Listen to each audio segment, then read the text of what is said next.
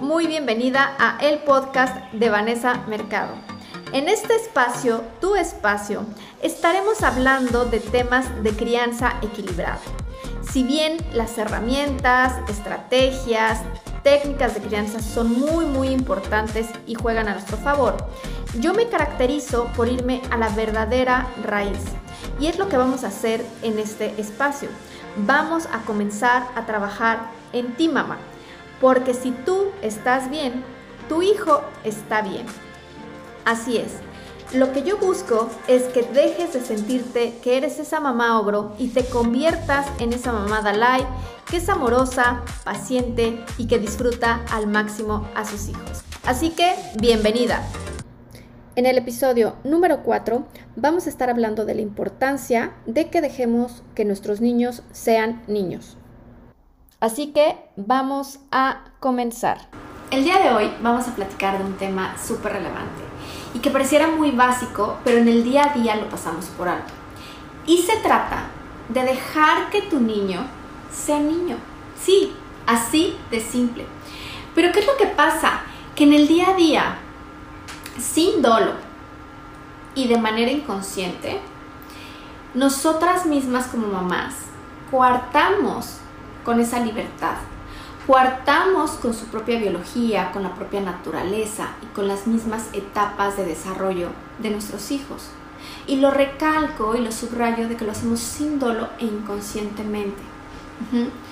¿Y qué es lo que pasa? Que como mamás lo que hacemos muchas veces es poner límites por todo y para todo.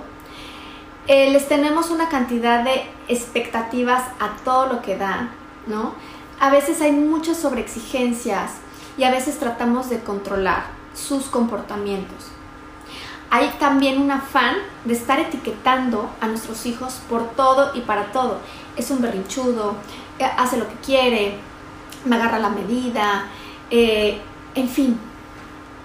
Y yo te invitaría justo hacer un alto, hacer un alto y que digas, a ver, ¿cuál es la naturaleza de tu hijo? ¿Cuál es la naturaleza de cualquier niño? Su naturaleza es ser curioso, es explorar, es indagar, es jugar, es brincar, es correr, es saltar, es expresar sus emociones a todo lo que da, porque los niños son pura emoción. Pero ¿qué es lo que pasa? Que ahí entra nuestra parte adulta. Ahí entra nuestra eh, poca paciencia, nuestra poca tolerancia, eh, nos irritamos por todo y por nada. Y entonces, como ese ruidito, ese salto, ese acelere de nuestros hijos nos genera algo, entonces tendemos a controlar, a limitar a nuestros hijos.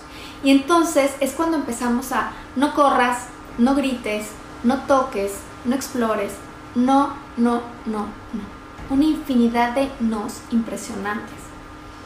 Que lo único que hacemos es coartar su biología, coartar con las etapas de desarrollo natural de tu hijo, coartamos con sus ritmos.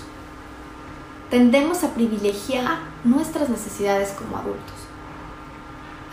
Anteponemos nuestra necesidad de quiero estar en calma, quiero estar tranquila, quiero estar sin ruido, quiero que esté calladito, quiero que esté sentadito, quiero que no me delata. Y si para eso tengo que ponerle límites, tengo que ponerle altas expectativas o tengo que darle el iPad del celular para que no me delata, lo voy a hacer. Porque antepongo mis necesidades. Y yo te voy a decir qué pasa. Al final, tu hijo lo que está haciendo es que está reprimiendo una necesidad o una emoción. Y entonces esa parte genuina que él trae de ser la persona que ha venido a ser, le estás coartando. No le estás dejando indagar sus gustos, sus deseos, sus pasiones. Le estás diciendo que tiene que estar de determinada manera para que tú, mamá, estés bien. Es como decir, no me importa si tú estás bien, pero yo tengo que estar bien. Ajá. Y entonces tu hijo, con tal de complacerte, de tener tu mirada, tu amor, tu atención, él va a hacer absolutamente todo lo que tenga que hacer para encajar en ese molde que tú le has puesto. Y el precio que él está pagando es no satisfacer sus necesidades o reprimir determinada emoción. Y eso tarde o temprano se puede trasladar a la adolescencia y a la vida adulta. Y es por eso que muchas veces somos adultos que muchas veces podemos estar anestesiados emocionalmente, que hemos reprimido o negado nuestras emociones o las evadimos o que las minimizamos. No, no es de sorprenderse, porque de manera eh, inconsciente aprendimos a hacerlo de chiquitos con tal de complacer a papá o a mamá. Hoy tú ya sabes esto, hoy tú ya estás consciente y puedes decidir tomar otra decisión.